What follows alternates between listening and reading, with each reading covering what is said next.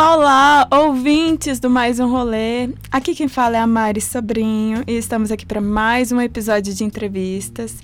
E no rolê de hoje eu tenho a honra de receber a cantora, compositora, produtora, instrumentista. Ela é incrível, muito talentosa daqui do DF.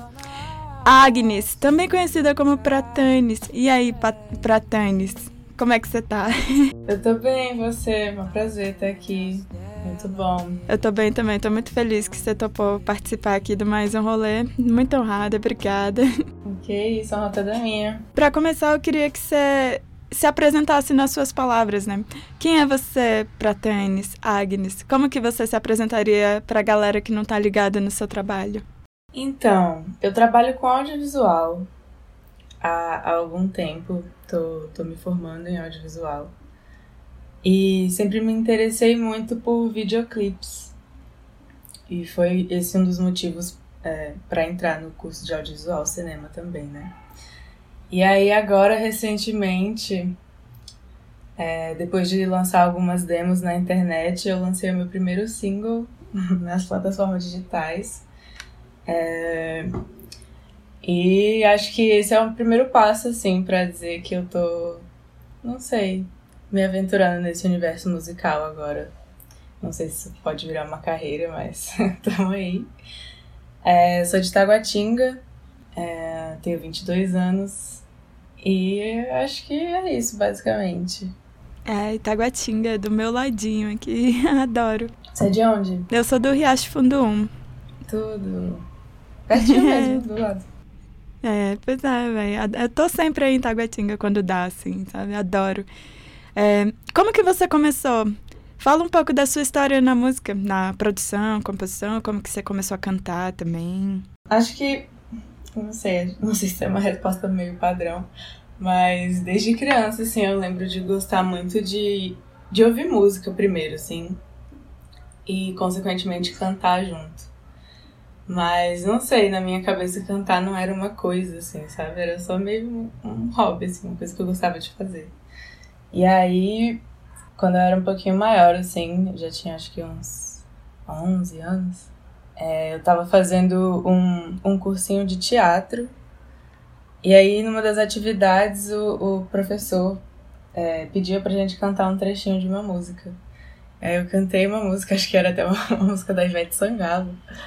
E aí ele falou, ah, você tem um timbre tão bonito, você canta muito bem e tal. E essa foi a primeira vez, assim, que eu fiquei, tipo, será que cantar é alguma coisa? E aí, mais ou menos nessa época também eu aprendi a tocar violão.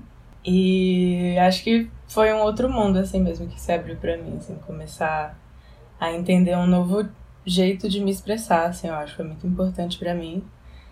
E aí, meio que foi tudo junto, assim, consequentemente. Comecei a escrever algumas coisinhas ainda nessa época, assim, tentar fazer minhas primeiras músicas, assim, mas, tipo, mostrar alguma coisa pro mundo, mesmo isso ainda é muito recente para mim, ainda, ainda tô tentando me acostumar, sabe? Saquei. Quando você começou a compor, foi difícil para você ou você compõe desde que você começou a mexer com música? Porque geralmente, sabe, os músicos eles começam a estudar música e aí é, não rola muito assim de virar a chavinha da composição, né? A gente não se sente tão dono assim. Como é que foi para você? Você já começou compondo? é, acho que antes de compor mesmo, assim, eu já gostava de escrever mesmo outras coisas. É, não sei, umas coisas que antes eram só uns desabafozinhos ou uns poeminhas, sei lá. E aí acho que foi muito espontâneo, assim, só começar meio que colocar uma melodia em cima de algumas coisas e depois já começar a pensar é, coisas escritas que, que, que já vêm com algum ritmo, assim. Mas foi tudo muito fluido, eu acho. É, até porque eu não, não vejo a minha relação com a música como uma coisa muito teórica, sabe? Eu tenho que estudar mais teoria, assim, e me interesso muito, mas eu acho que para mim é uma coisa muito orgânica, assim. Eu vou fazendo com o que vem na cabeça, assim. É, e aí não me prendo muito. E acho que por isso é um pouco mais fácil escrever, assim, depois só me adaptar ao que nasceu ali, né? Nossa, incrível isso. Essa é uma discussão que eu quero trazer um pouco mais para frente, né? Eu quero saber quem são suas referências musicais e artísticas. Vixe. Quem que te inspira? Ai, muito difícil, muita gente, mas acho que tem algumas pessoas que eu escuto mais, assim, há, há algum tempo. E que de algum jeito já estão muito presentes, né? Eu gosto muito da Liane Larravas. É, não sei se você conhece, é uma cantora inglesa de origem... Não tô ligada. É, greco-jamaicana. E aí eu não sei, eu, eu me inspiro muito pelas coisas que ela faz, assim, acho que o timbre da guitarra dela também é uma coisa que é uma referência já, assim, por si só, por vários motivos. Aqui do Brasil, uhum. eu gosto muito da Anelisa Assunção, que é filha do uhum. Itamar Assunção, e nossa, pra mim tudo que ela fala e escreve é mágico, assim. Gosto muito desse último álbum dela, Taurina. E, deixa eu ver, Uh, tem um cantor também que, que se chama Moses Sumney que, que me inspira muito especificamente a cantar, assim, eu gosto muito das linhas melódicas que ele faz, assim, do jeito que ele canta, então acho que é meio que um objetivo, assim, estudar pra ter uma técnica tão bonita quanto a dele. Ah, vai. Ah, eu acho sua voz muito linda, sabe? Seu timbre é muito lindo. Adorei muito ouvir. Sério, você manda muito bem. Eu queria emendar no assunto que você trouxe antes, emendar essa discussão de, ah, é, você citou, ah, eu gostaria de estudar mais teoria, eu sou mais fluida.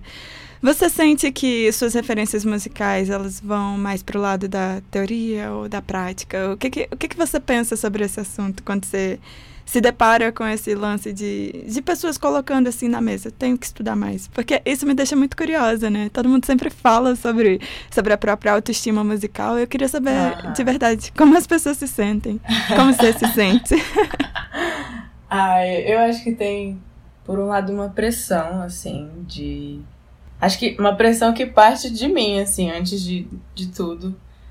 De conseguir me colocar como, como uma pessoa que faz música, sabe? Mesmo que, sei lá, eu não consiga chegar numa roda com outros músicos e só começar a improvisar do nada, sabe? É... Eu acho que tem essa pressão, assim, é, pra, não sei, entrar num, num grupo, assim, de pessoas que fazem música, de músicos, assim. Mas por outro lado, eu gosto muito disso, de conseguir é, não, não me sentir presa, assim, sabe? A uma teoria. É, eu vejo, assim, de, de algumas pessoas que eu conheço que realmente estudam, assim, que são pessoas muito talentosas, mas que perdem um pouco, eu acho, dessa espontaneidade, assim, é, se, se tentarem se manter presas nisso de estar dentro da teoria, do que é certo na teoria, sabe? Porque eu acho que, na real, isso é muito clichê, mas é, não sei se tem um jeito errado, sabe, de fazer música. E aí eu fico muito dividida nisso, de, de querer estudar e de querer realmente é, aprofundar mesmo esses conhecimentos teóricos, né? Mas eu também gosto muito, assim, de, de ir atrás do que eu tô querendo é, escutar primeiro, sabe? Antes de pensar o que que dá certo com o que. Não sei se fez sentido. Faz sentido. Eu me identifico com essa frase que você falou. Não sei se existe um jeito certo, um jeito errado de aprender música, né? Uhum. Mas você, você acha que as pessoas que te inspiram ao longo da sua jornada, sejam elas é, artistas assim do meio consagrados ou amigos próximos, pessoas ao seu redor, você sente que essas pessoas na jornada delas te influenciam de algum jeito a pensar o que você pensa assim na hora de se sobre, formar artista? Sobre teoria? É, sobre a sua formação no todo da formação, incluindo teoria ou não, sabe? Eu acho que sim, mas não tanto. Porque. Talvez seja porque eu, eu talvez não tenha o conhecimento necessário para entender as coisas que me atingem e que me influenciam de um jeito teórico, né? É muito mais sobre é, as sensações que esses artistas me causam e, e, as ideias que me vêm a partir do trabalho deles.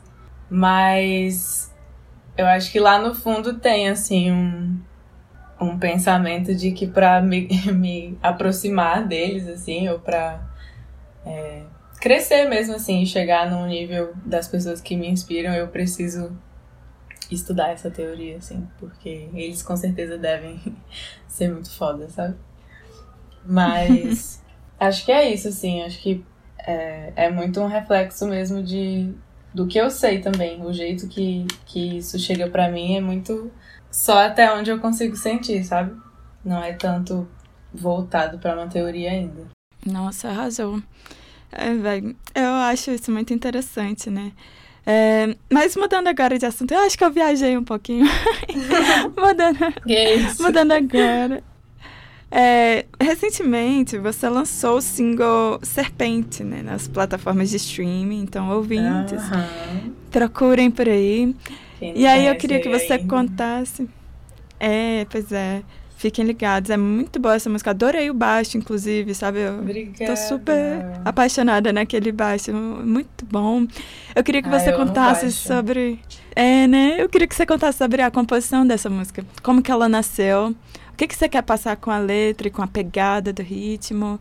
O que, que você quer dizer com essa música? Como é que foi compor? Então, foi um processo muito fragmentado, assim. Ela não nasceu de uma vez, assim. Foi Veio uma coisinha assim, depois de muito tempo vinha outra. Mas acho que tudo começou é, com a letra, assim. Eu tava um dia tomando um vinho e pensando, assim, sobre várias coisas. Pensando sobre é, a minha família, porque isso é uma coisa que eu venho estudado é, tentado estudar minha família e eu tava pensando muito sobre, sobre todo mundo, assim, que, que me compôs.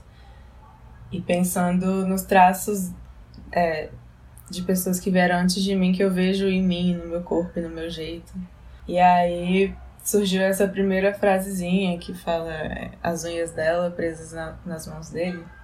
Porque, não sei, eu tava olhando as minhas mãos e parecia muito um encaixezinho, assim, de características da minha avó e do meu avô. E aí eu comecei a pensar sobre isso. E aí eu escrevi esse começo, assim, acho que até a metade nesse dia.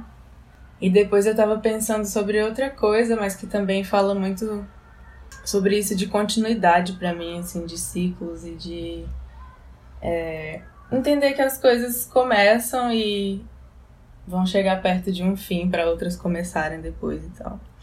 E aí eu escrevi aquela parte final, que é um pouco mais falada, em outro momento. Mas aí eu encaixei essas duas partes numa só e, e entendi isso tudo como uma música. E aí a produção depois também foi meio estranha, porque eu tinha já é, meio que criado uma melodia na minha cabeça para essa letra e percebi que cabia muito bem é, numa base que eu já tinha produzido há um tempo, que era meio que só um beat, assim, com algumas texturinhas no fundo. E aí eu já. A música já começou a tomar forma aí nesse momento, que eu já consegui encaixar tudo e enxergar tudo. Só que aí depois eu ainda produzi outra coisa baseada nisso, que foi o que virou a música no final, né? Essa linha de baixo eu pensei na cabeça esse comecinho, eu queria que fosse uma coisa muito simples, assim, esse arranjo. É, na época eu tava escutando muito aquela música é, que a Lauren Hill canta, Killing Me Softly, é o His Song, e aí eu tava muito querendo uma coisa parecida, mas que também pudesse ir para outros lugares. E sobre isso de estar tá estudando a minha família também, é, eu comecei a escutar muito reggae, porque a minha família é toda do Maranhão. E aí, eu sempre gostei de reggae, mas agora eu comecei a ir mais atrás, assim, e, e me sentir confortável me aproximando disso, assim. E aí eu queria que fosse uma coisa bem pegada, assim, com um baixo bem pegado, assim. Meio parecido, mas muito simples mesmo. Tanto que a música é basicamente só o beat e o baixo, né? E a voz e algumas coisinhas que vão entrando. Mas aí eu fui para um baixo que eu tô aqui em casa, emprestado de um amigo meu, e comecei a, a procurar, assim, o resto das notas e, e cheguei no resultado que eu queria e gravei.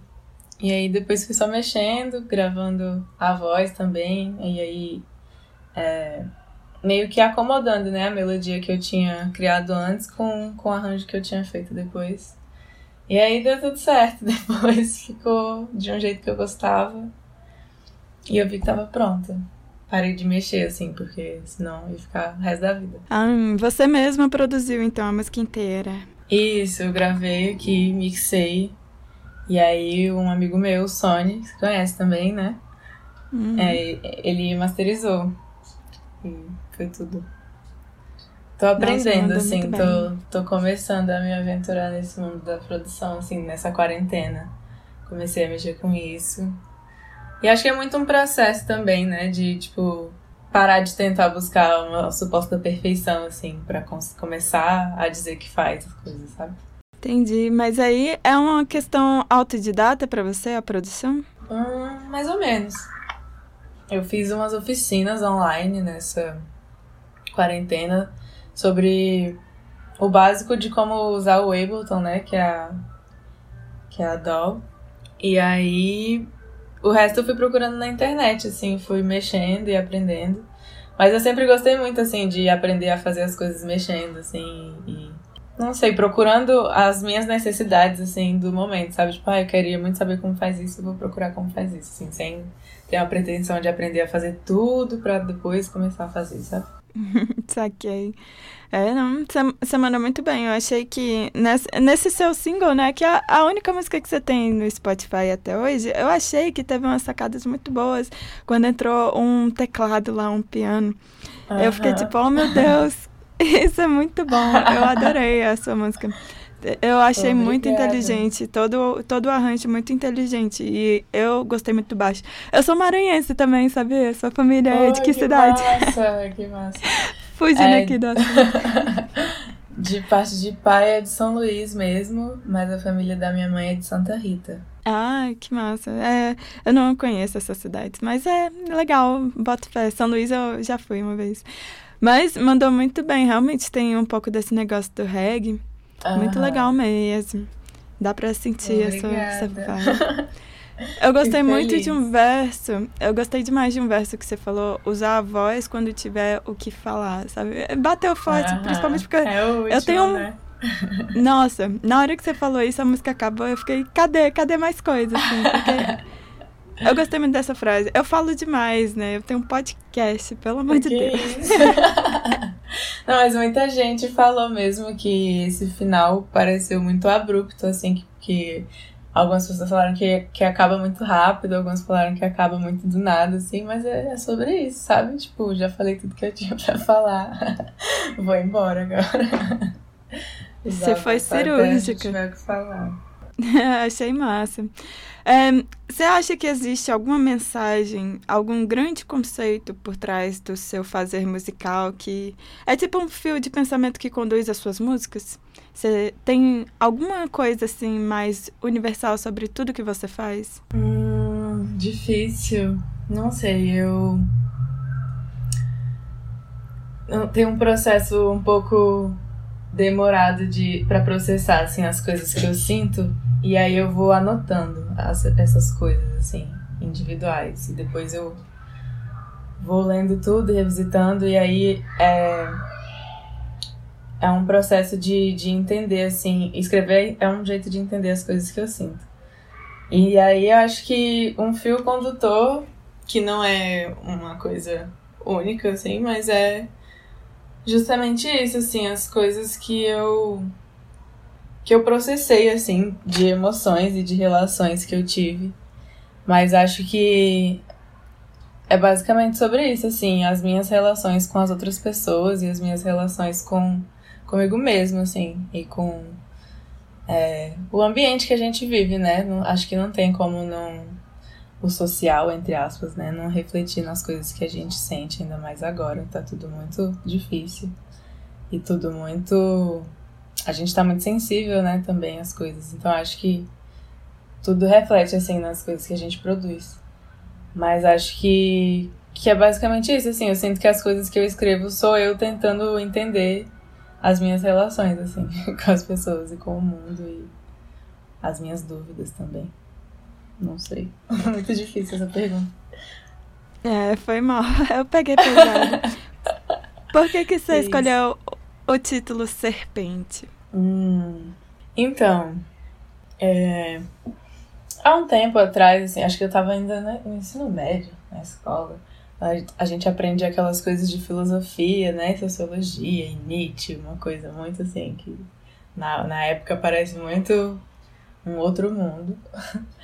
É, e aí eu lembro que eu tinha uma professora de filosofia que eu gostava muito, assim, das aulas dela. E gostava muito é, de como ela gostava de falar sobre essas coisas, assim. E aí teve um dia que ela chegou falando da teoria do eterno retorno e tal. Aquilo de é, viver a sua vida de um jeito que você é, sempre seja feliz voltando e fazendo sempre a mesma coisa, sabe? E aí, nessa época eu pirei muito nisso, assim, mas aí depois passando um tempo e estudando outras coisas, entendendo outras coisas, eu comecei a me ligar muito nisso de entender a vida como vários ciclos, assim, numa, perspectiva mais africana, talvez, uma perspectiva um pouco mais é, afrocentrada. Mas é muito sobre esse, é, esse sentimento, assim, essa noção de que tudo vai acabar e tudo vai começar de novo e tudo vai sempre voltar. E aí, é, a serpente é um animal que representa muito isso, né? Tem até aquela Ouroboros, que é a serpente comendo o próprio rabo, que é isso de das coisas serem cíclicas. Mas também porque é, a serpente tem, tem esse, esse caráter de renovação, né? Isso de trocar de pele. E isso também que eu falo na música sobre é, a última que fiz foi Te Prender em Mim. De um jeito muito subjetivo, mas também pensando que a serpente é, mata abraçando, né? E aí eu sinto que a música também fala muito sobre isso, de a morte também ser um ciclo muito presente na vida de todo mundo, né? Sobre isso mesmo, de ir e voltar e de estar tá sempre em constante movimento, assim, e muito perto do chão, talvez. Nossa, velho, isso é muito legal, né? Tipo, esse movimento espiral da serpente que parece que tá sempre continuando, né? Uhum. Muito massa. É, pra tênis, você fazia muitos shows e apresentações antes da pandemia? Você costumava se apresentar? Nossa, pra te falar a verdade, não, porque é isso, tô começando exatamente agora, assim, nunca. Eu toquei uma vez, assim, né, sobre. É, já dentro desse projeto de Pratanes. Que fui na UNB, assim, foi uma feira criativa que tava tendo na UNB.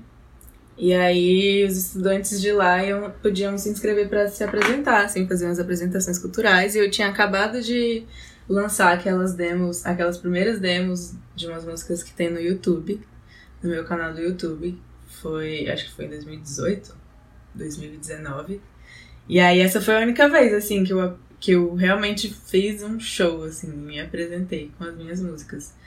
Mas nunca fiz não, tô até pensando aí se isso é uma possibilidade para depois da pandemia, ano que vem, não sei como vão estar as coisas.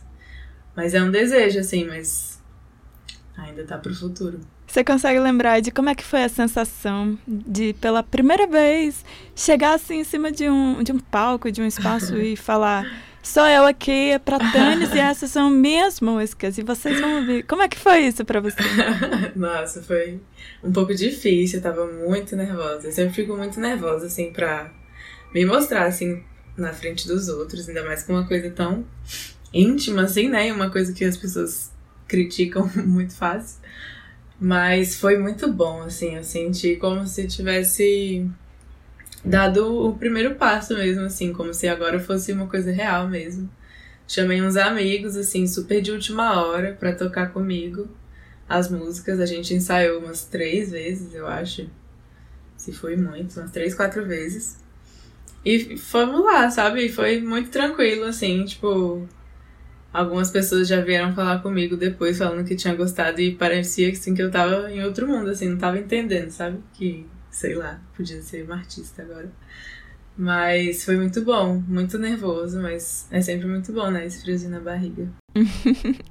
é, você consegue lembrar de alguma história muito legal, ou então muito bizarra, de show ou viagem, alguma coisa relacionada a tocar ou produzir, não sei. Um evento aí muito legal que rolou na sua vida que te marcou, assim, marcou a sua, sua trajetória artística? Deixa eu ver. Tem uma coisa que não é, tipo, uma história super curiosa, mas é uma coisa que eu acho engraçadinha que aconteceu. Que foi realmente a primeira vez, assim, que eu toquei num espaço público. Eu tava aprendendo a tocar violão com esse professor que tocava na noite, assim, ele tocava em alguns lugares, às vezes ele tocava em shopping e tal. E aí, depois que eu já tinha feito uns mesezinhos de aula, é, já sabia tocar algumas musiquinhas, assim. É, em uma das aulas ele falou: Ah, você já tá tocando direitinho, já pode até tocar comigo no shopping qualquer dia desse e tal. Vou tocar tal dia, aparece lá. Só que isso era uma coisa que ele meio que falava para todo mundo, sabe? Meio que padrão, assim, para incentivar os alunos.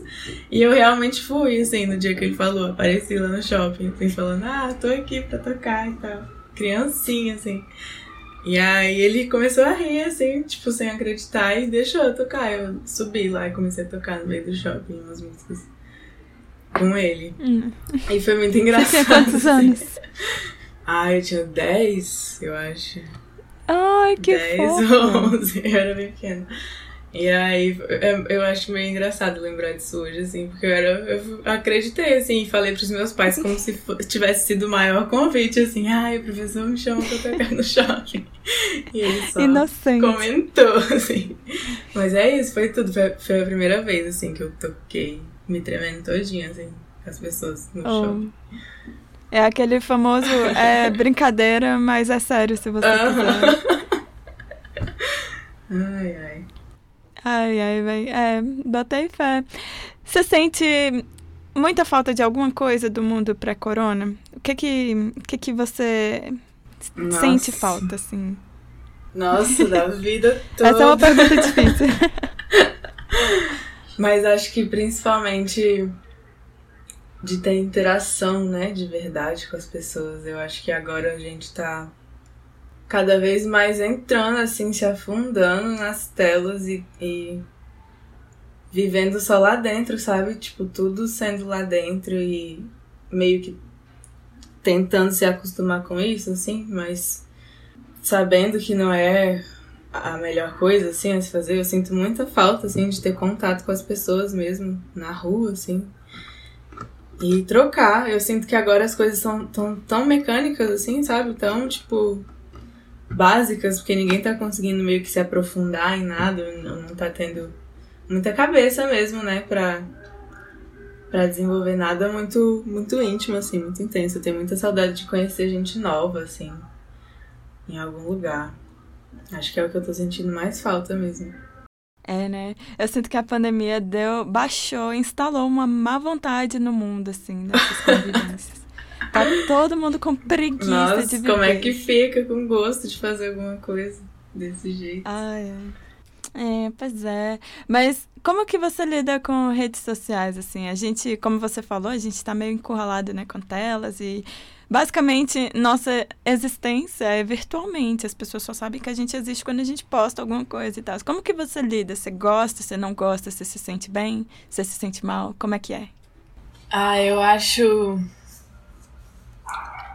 eu acho um canal muito importante para é comunicação, né? Eu acho muito importante, eu acho que facilita muita coisa, mas eu acho muito perigoso. E acho que tem que ter um limite assim, às vezes eu fico tentando tirar um pouquinho assim, falar não, vou ficar uma semana sem Instagram, sei lá, vou ficar colocar um despertador no celular para ficar só tantas horas no celular por dia. Mas a gente sempre acaba voltando, né? Sempre tem que voltar para fazer alguma coisa, ainda mais agora. Mas eu acho muito perigoso, assim. Acho que tem que tomar cuidado, porque a gente vive lá dentro, mas nada é muito real, né? Nada que a gente tá vendo, vivendo lá é muito real e às vezes a gente acredita que é.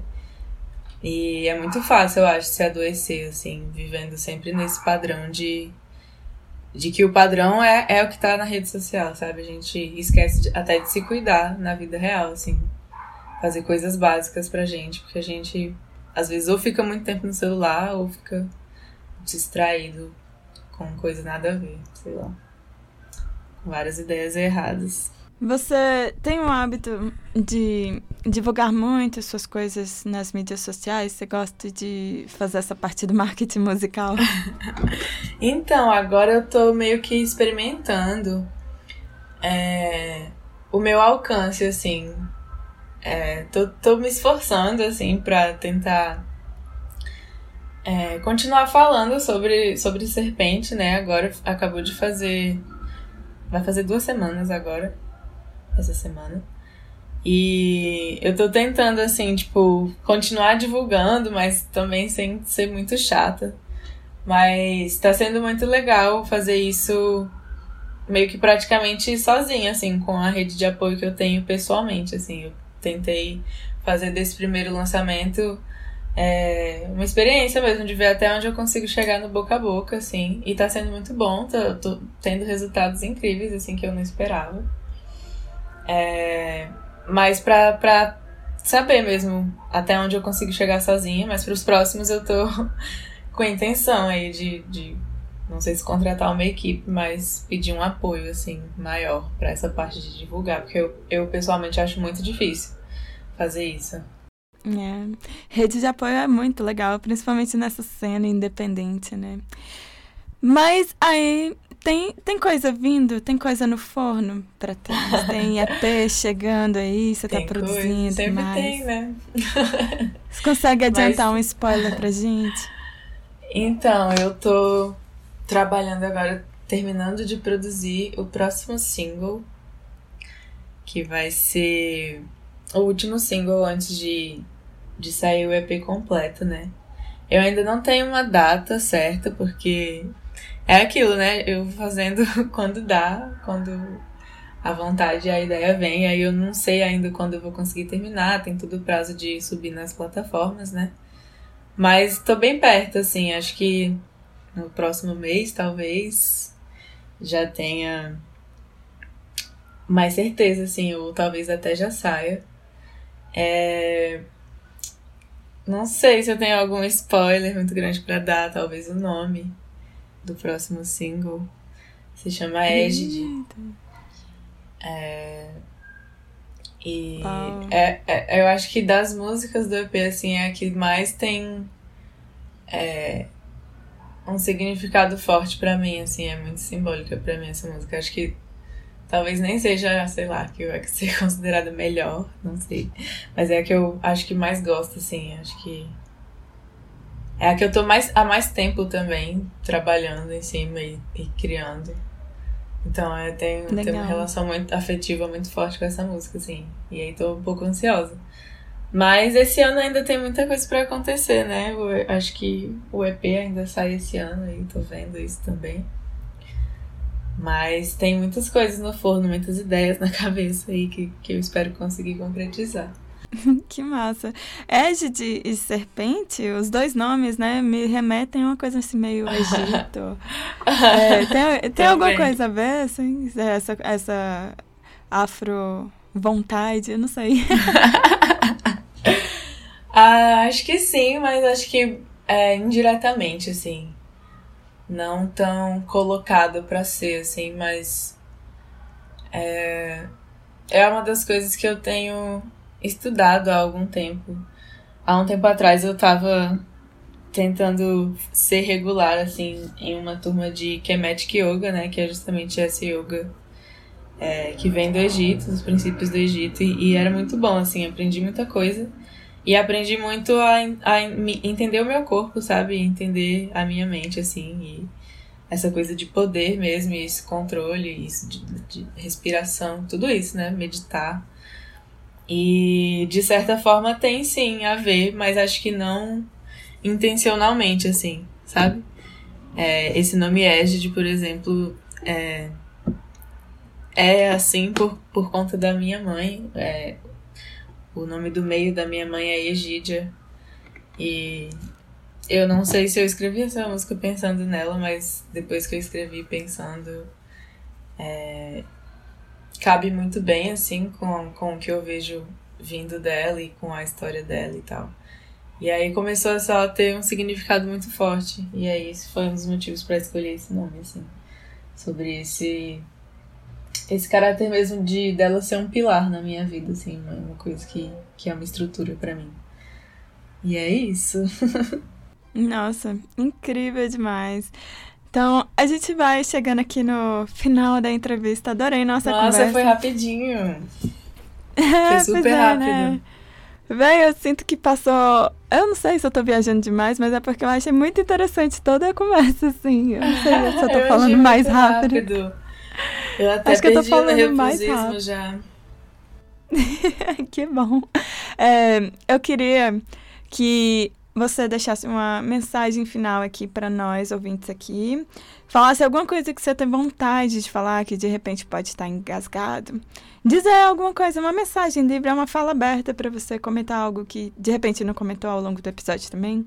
A fala é uhum. sua. É, eu acho que agora é um momento que, que o que tá vindo muito na minha cabeça, não sei se é porque a gente tá no sol em câncer também, mas é, tô pensando muito que eu tô muito sensível agora, mais do que antes, a, as coisas que estão vindo de fora, assim. A gente tá recebendo um, uma chuva de notícia ruim, né, todo dia. É, já, já, a gente já tá com uma carga super pesada há mais de um ano, assim. Então eu acho que agora mesmo só o que eu tô pensando muito é que mesmo que, que seja muito difícil, é muito importante a gente se cuidar, assim, tipo, tentar tirar um tempinho para ver é, como a gente tá realmente, o que, que a gente pode fazer pra, pra realmente sobreviver, né, nesse momento da melhor forma possível, porque tá realmente muito difícil para todo mundo. E parece que nada tá, tá agindo para ajudar, né, para melhorar a situação. Mas é isso, assim, eu tô tentando me manter esperançosa e otimista, assim, no futuro. É... E é isso, só desejar muita força para todo mundo. É, alguma, para algumas pessoas tá mais difícil que para outras agora, e só desejo muita força nesse momento, assim. Espero que todo mundo consiga sair dessa. E é isso.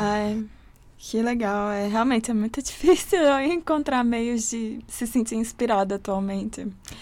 Ai, ai.